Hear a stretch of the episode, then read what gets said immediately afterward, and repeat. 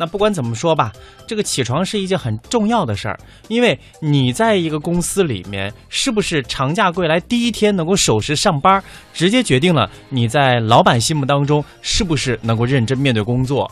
我就是一个特别善于在这些关键时刻做表率的人。哦，就是哪怕你平常哈、你对自己自律做的不够，但是在这个关键时刻，你一定要好好表现。我今天早上早来绝对是偶然的。来说一下起床的话题吧。嗯早上起床有多困难？很多起床困难户一定和我们的呃感受是一样的，在面临着上班迟到的压力以及再躺十分钟之间的艰难抉择，绝对是世界上最困难的事儿。那现在呢，就有人想出了一个新的主意，那就是当当当当，电击，电击。哎呀，你没听错啊！现在呢，出现了一款手环。这个手环一般来说，我们都是用它来计步的啊。现在这款手环的名字呢，叫做 Shock Clock。Shock 呢，雷击；Clock 呢，就是钟了。所以真的是这个叫环如其名哈。它可以通过一种看起来有点吓人的方式，让我们早上起床不那么困难。嗯，我觉得可能是更痛苦了。我们来看看它是怎么样的这个唤醒你起床的。虽然这个 shock clock 的方式听起来有些吓人哈，但是还是给起床困难户留下了一点缓冲的余地。比如呢，首先它会用震动的方式进行第一次唤醒。哎，如果你置若罔闻，那么它会接下来用蜂鸣的方式进行第二次唤醒。如果你对前两次都视若无睹，那么抱歉了，它就只会 要不要这么有现场感？哎，我挺期待的，就是我特别，呃，因为我觉得我自己是一个起床还不算太困难的朋友，那我特别希望看到哈现场直播。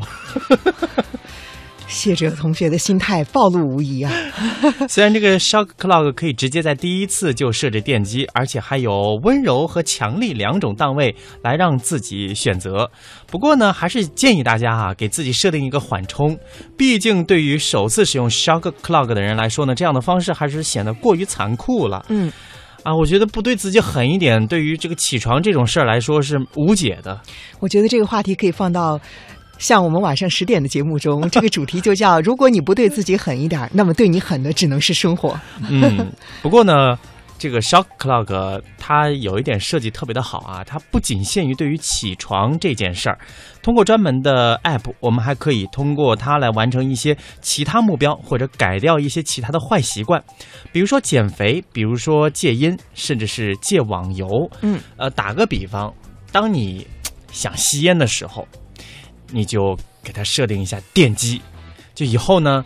凡是你想吸烟的时候，你首先会回忆起你遭受电击的感觉。”啊。嗯，然而，不过我觉得这个需要比较复杂的技术，不需要，不然的话，shock clock 怎么知道你想要吸烟了呢？那就全靠自律啊。比方说减肥啊，那我还要买这么一只手环 干嘛呢？你想节食，那么当你想吃零食的时候，你首先设置一下，你电自己一下，然后你以后凡是嘴馋的时候，你会首先想到电击的感觉。我觉得可以在零食的柜子上安一个电击板儿，比这个 shock clock 要更加有用。我觉得，呃，最好是那种形式啊，我觉得可以更进化一点，这个设计就升级版，就有点像这个诱捕鼠器，你知道吗？就把这个零食放在这个电击的捕鼠器的这个后面，哦你想要摸它的时候，啪！越来越疼了。哎我觉得我们的节目有点擦枪走火的 危险。呃，不管怎么说，还是这个现代新的一些发明创造啊，也给我们的生活提供了无限可能。所以呢，如果你现在觉得自己是一个不折不扣的起床困难户，那首先需要买的是一个避雷针。